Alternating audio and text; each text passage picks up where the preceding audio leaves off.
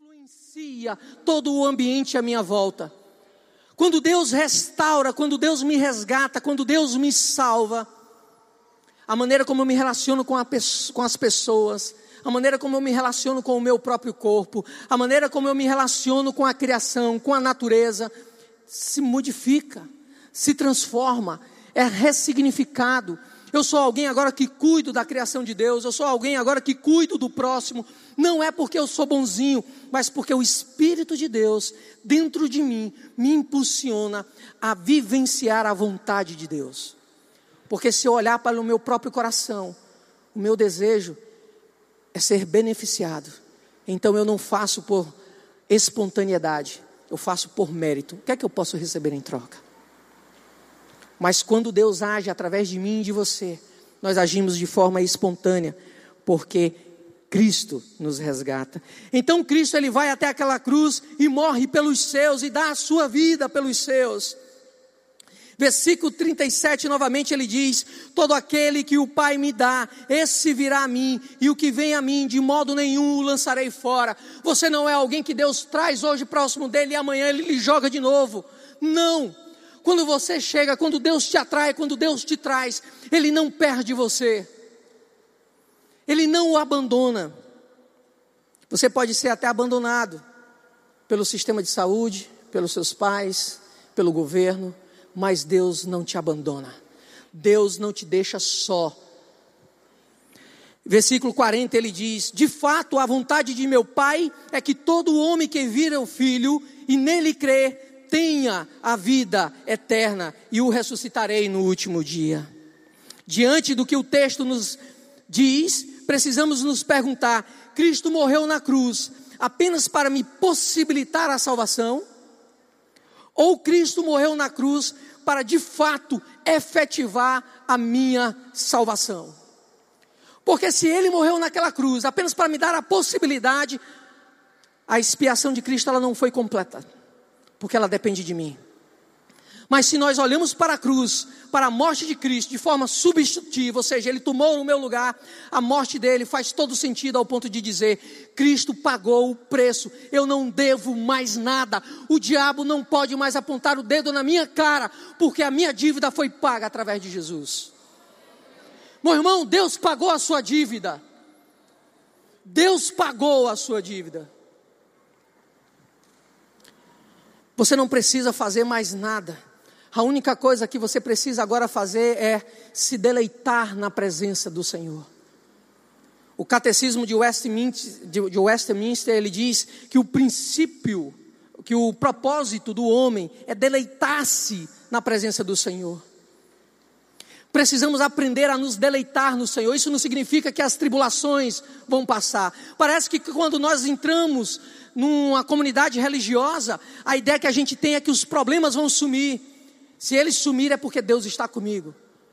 A palavra de Deus diz: tem de bom ânimo. Eu tive tribulações, eu venci o mundo. Mas Deus não nos deixa só nos momentos difíceis. Ele está ao nosso lado. Ele está ao nosso lado. Se Cristo morreu naquela cruz apenas para me possibilitar a salvação, isso significa que a minha salvação não está nas mãos de Cristo, mas está nas minhas mãos. Mas eu acredito que esse Deus morreu naquela cruz e realmente efetivou a minha, a minha salvação, se realmente comprou a minha dívida, pagou, eu não preciso fazer mais nada. E isso traz para mim descanso, isso traz para mim paz, porque eu não preciso ficar correndo atrás, eu não preciso me preocupar na gangorra da vida. Hoje eu estou salvo, amanhã eu não estou salvo, hoje eu estou salvo, amanhã eu não estou salvo, hoje eu estou salvo, amanhã eu não estou salvo eu vou enlouquecer. Mas eu posso descansar quando eu olho para aquela cruz e digo: Senhor, não preciso fazer mais nada, porque tu tomaste o meu lugar. A minha vida de pecado foi lavada pelo teu sangue, eu fui redimido. Agora eu caminho num processo de restauração e sei que no último dia, no último dia, eu serei restaurado e serei aquilo que tu queres que eu seja. No último dia haveremos de conhecer realmente quem nós somos diante de Deus, um corpo incorruptível, um corpo livre do pecado, ao ponto de podermos juntos com o Senhor, o nosso Salvador, celebrar, glorificar e exaltá-lo por toda a eternidade. Ninguém pode roubar isso de você, querido. Ninguém. Porque Deus já pagou o preço. Louvado seja Deus. Não tenha dúvida da sua salvação. O Senhor foi naquela cruz, ele não foi em vão, ele não foi pela metade, ele foi por inteiro, ele foi por 100%. Que amor tremendo. Queridos, eu me lembro da minha mãe, quando eu olho essa graça salvadora. Me desculpa agora se eu me emociono um pouco, é porque quando eu cheguei nessa igreja, minha mãe teve dois aneurismas. E foi o momento mais difícil na minha história. Quando eu tive a possibilidade de uma pessoa que eu tanto amo, que me criou, que me formou, partir. A preocupação de entrar dentro daquele, daquele ambiente, minha mãe ficou quase um mês, um mês e um pouquinho na sala de ressuscitação, ali no HGF. E às vezes a gente ia lá visitar ela e a minha mãe naquela tranquilidade, naquela paz, e eu não entendia, eu não conseguia entender. No momento de morte, no momento que ela estava ali entre a vida e a morte, porque toda vez que a gente perguntava para os médicos como é que ela está, o caso dela é gravíssimo. Aproveitem cada momento. Mas certo, e a cirurgia, quando é que vai ser feita? Nós estamos tentando. Nós não podemos fazer agora, ela está com uma pressão craniana um pouco alta. Sabe o medo da morte? Eu não sei se você já se perguntou isso, mas muitas vezes eu perguntava, Senhor, eu estou com medo da morte. Será que eu sou cristão mesmo? Será que eu sou alguém convertido? Agora no Covid, então, amigos partindo, histórias ficando para trás, pessoas jovens sendo levadas por esse vírus, a, morte estava ali, ó, batendo na nossa porta. O gigante estava solto nas ruas aquilo de alguma forma, as notícias na TV, parecia o apocalipse. E o medo cada vez tomando conta, e o Senhor, será que eu sou convertido mesmo? Porque eu estou com medo da morte.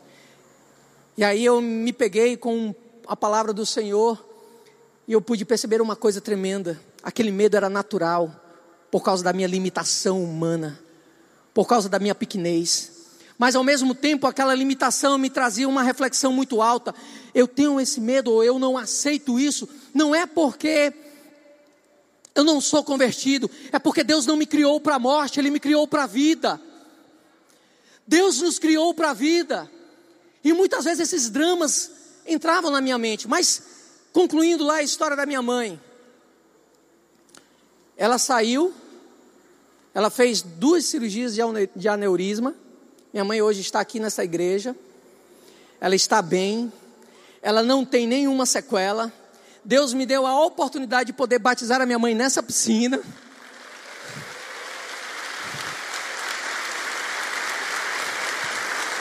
Mas sabe o que mais me impressionou nisso tudo? Foi quando ela chegou, minha mãe tinha problema com alcoolismo. Eu já cheguei a pegar minha mãe na calçada. Mas foi quando a minha mãe abriu o coração dela naquele hospital para mim e disse: Meu filho, eu não suportava mais aquela vida. E eu clamei ao Senhor em oração, supliquei a Deus para que Ele pudesse me resgatar. E aí eu cheguei para minha mãe brincando e disse: Mãe, não faça mais esses pedidos a Deus, não, porque é difícil. A senhora estava sabendo do processo, da história, mas eu não. Mas ela pode perceber e ela chegou e disse na oração dela: Senhor, nem que seja pela dor, mas não me perca, não me deixe ficar prostrado no chão, não me deixe ficar no meio da história. E o Senhor foi lá e resgatou e restaurou a vida dela. E hoje ela está aqui comigo, louvando ao Senhor, adorando, engrandecendo o seu nome. A sua vida foi convertida, não foi porque ela quis, mas foi porque o Senhor chegou à sua vida. O Senhor entrou na sua história, o Senhor a resgatou dos laços da morte. Querido, não duvide, não duvide que esse Deus possa mudar a sua história.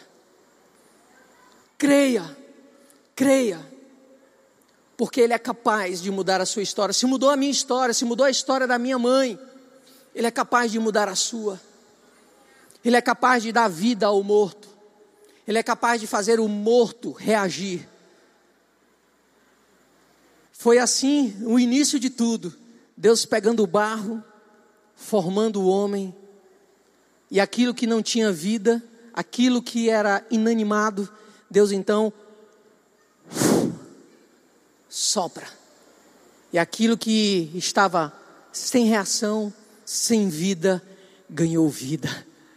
E por isso hoje eu e você estamos aqui, porque Ele soprou sobre mim e sobre você o fôlego da vida. Fomos sobreviventes do Covid-19, porque o Senhor escreveu a minha e a sua história. Não somos melhores dos que os que ficaram para trás, não somos melhores, mas porque a graça e a misericórdia do Senhor se renovou sobre as nossas vidas, por isso estamos aqui.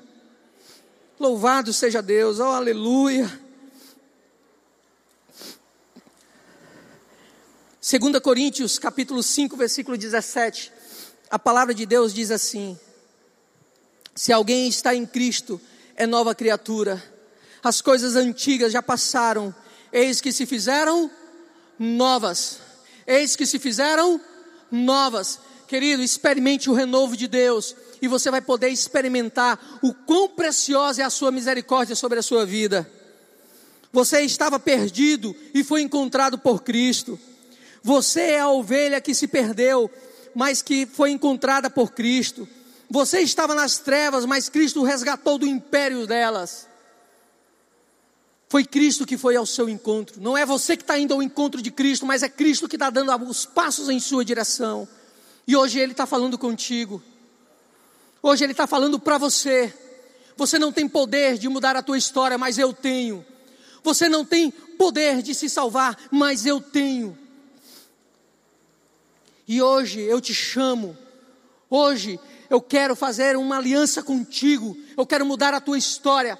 Eu quero fazer coisas novas para que você possa esquecer o passado, mas experimentar o meu renovo, o meu sopro de vida.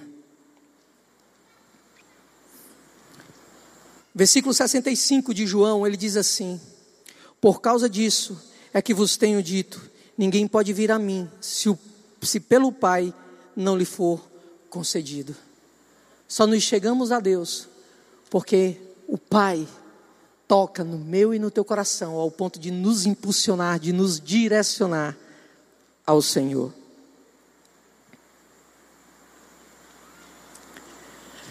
E dessa forma, Deus não nos larga no meio do caminho, mas Ele manda o Espírito Santo ao ponto de nos capacitar, continuar caminhando, continuar a jornada, olhando para a cruz, não perdendo o alvo.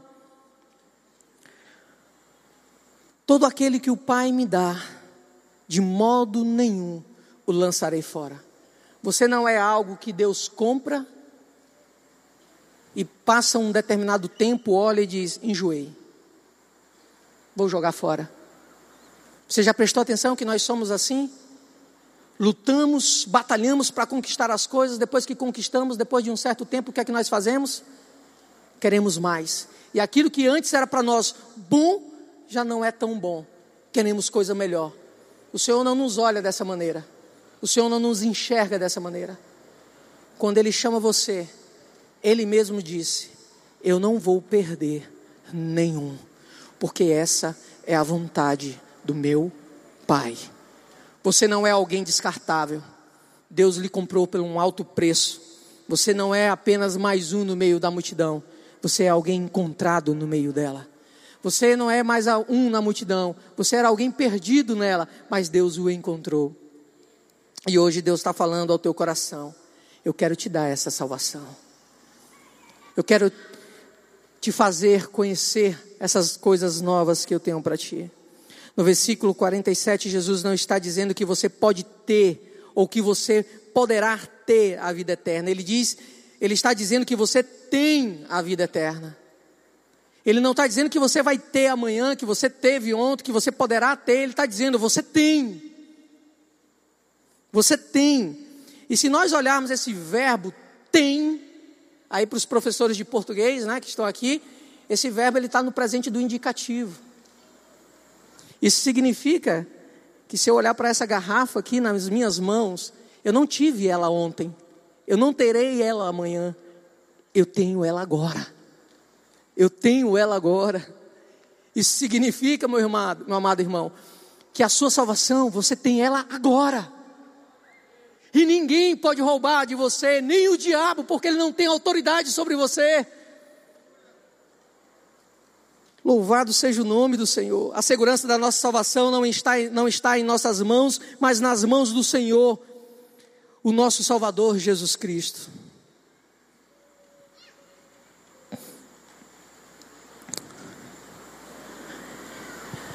E eu quero terminar e concluir com uma coisa linda que Paulo diz em sua carta aos Romanos.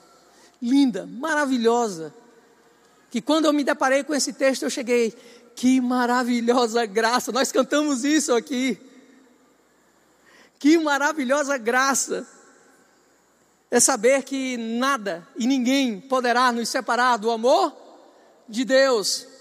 Paulo diz assim: essa é a pergunta de Paulo: quem nos separará do amor de Cristo? Faça essa pergunta para você agora: quem pode me separar do amor de Cristo? A palavra de Deus vai te responder: ninguém, ninguém pode.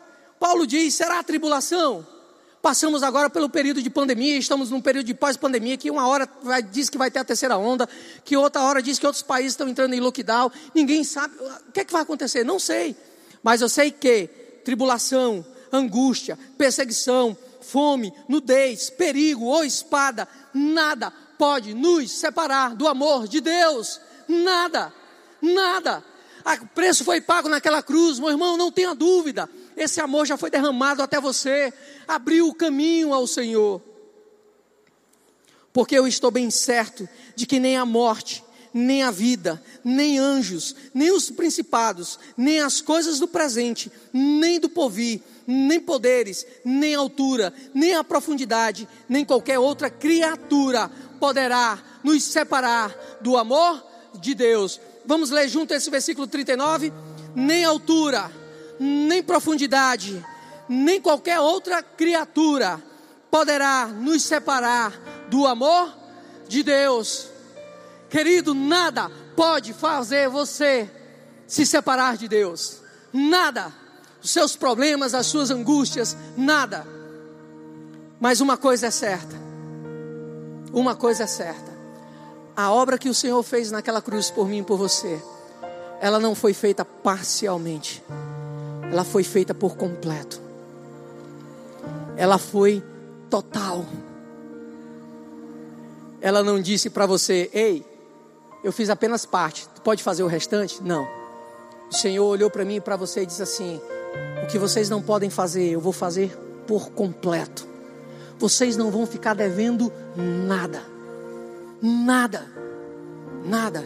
Por isso podemos dizer: nem altura, nem profundidade, nem qualquer outra criatura poderá nos separar do amor de Deus que está em Cristo Senhor que está em Cristo Jesus, nosso Senhor.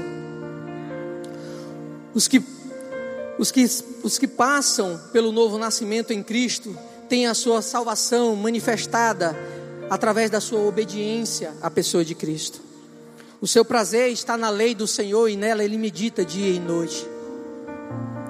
Quando somos alguém salvos, não somos simplesmente alguém isolado quando somos, quando somos salvos por Cristo, Cristo nos joga no meio da, da humanidade, para que eu e você possamos ser farol de Deus, para que eu e você possamos ser sal de Deus, saboreando a vida, dando direcionamento àqueles que de alguma forma ainda não se encontraram com Deus, ainda não chegou o tempo deles.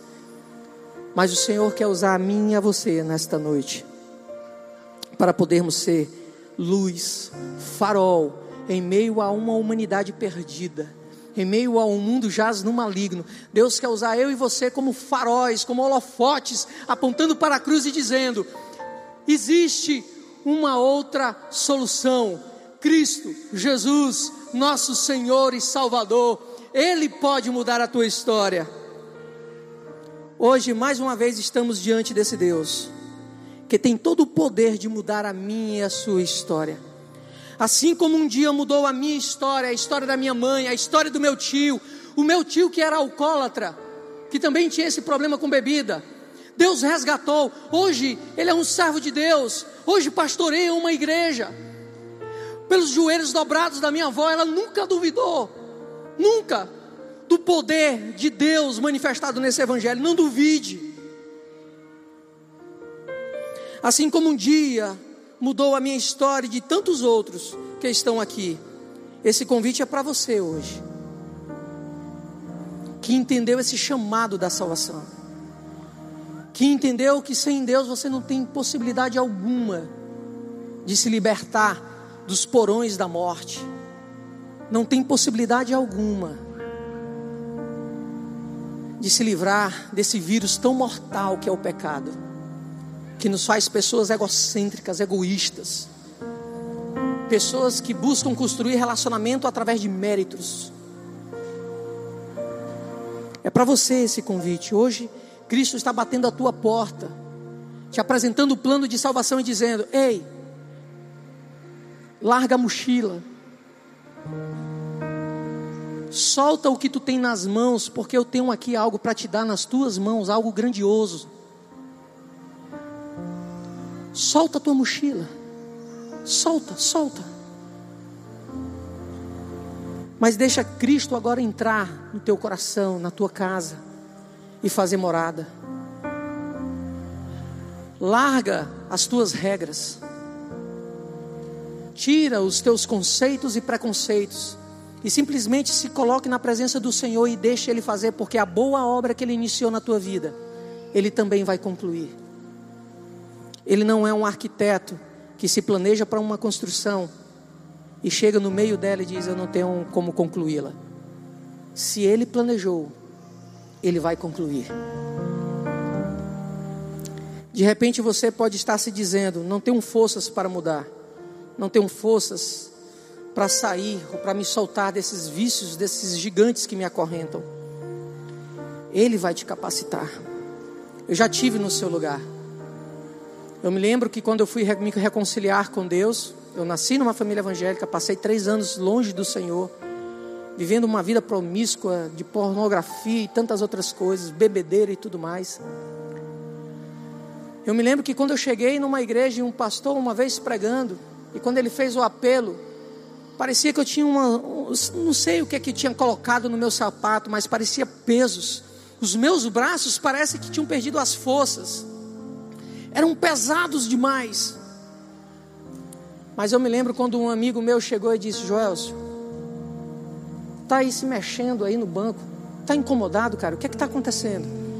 Cara, eu tô com vontade de voltar para casa do pai, voltar ao primeiro amor. Mas eu não tenho força, mas algo está me atraindo, algo está me chamando, algo está me. Eu não sei, cara. E esse meu amigo então pega a minha mão e diz: Eu vou contigo.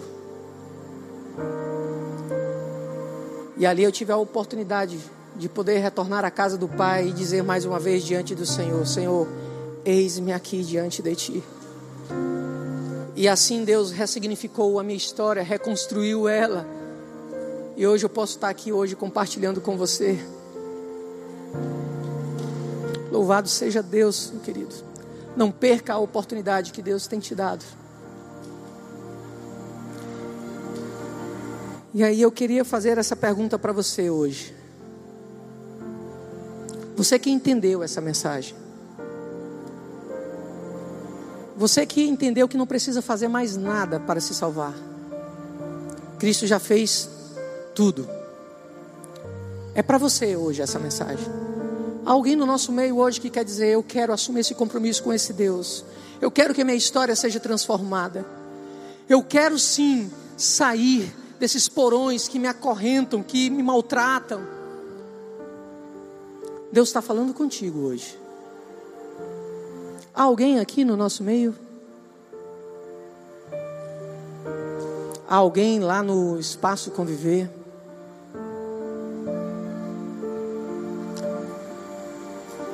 Se não, querido, eu espero que Deus possa ter falado ao seu coração. Amém. Louvado seja o Senhor. Louvado seja Deus. Não somos nós. Não somos nós. Amém, querido. Estou te vendo. Louvado seja o Senhor. Mais alguém? Mais alguém no nosso meio? Amém. Louvado seja Deus. Louvado seja Deus. Aleluia. É noite de libertação. O Senhor está saqueando o inferno. Ele está indo aonde ninguém pode ir. O lugar onde você está, ninguém pode chegar a não ser o Senhor. Mais alguém no nosso meio? Talvez você que esteja lá no espaço conviver. Se você está aí no espaço conviver, busca alguém, vem aqui. Nós queremos orar com você. A igreja continua orando, porque nesses momentos é a batalha espiritual. É o inimigo tentando cegar o entendimento. É o inimigo tentando nos aprisionar na cadeira. Só Deus pode quebrar os grilhões. Amém. Louvado seja Deus. Louvado seja o Senhor.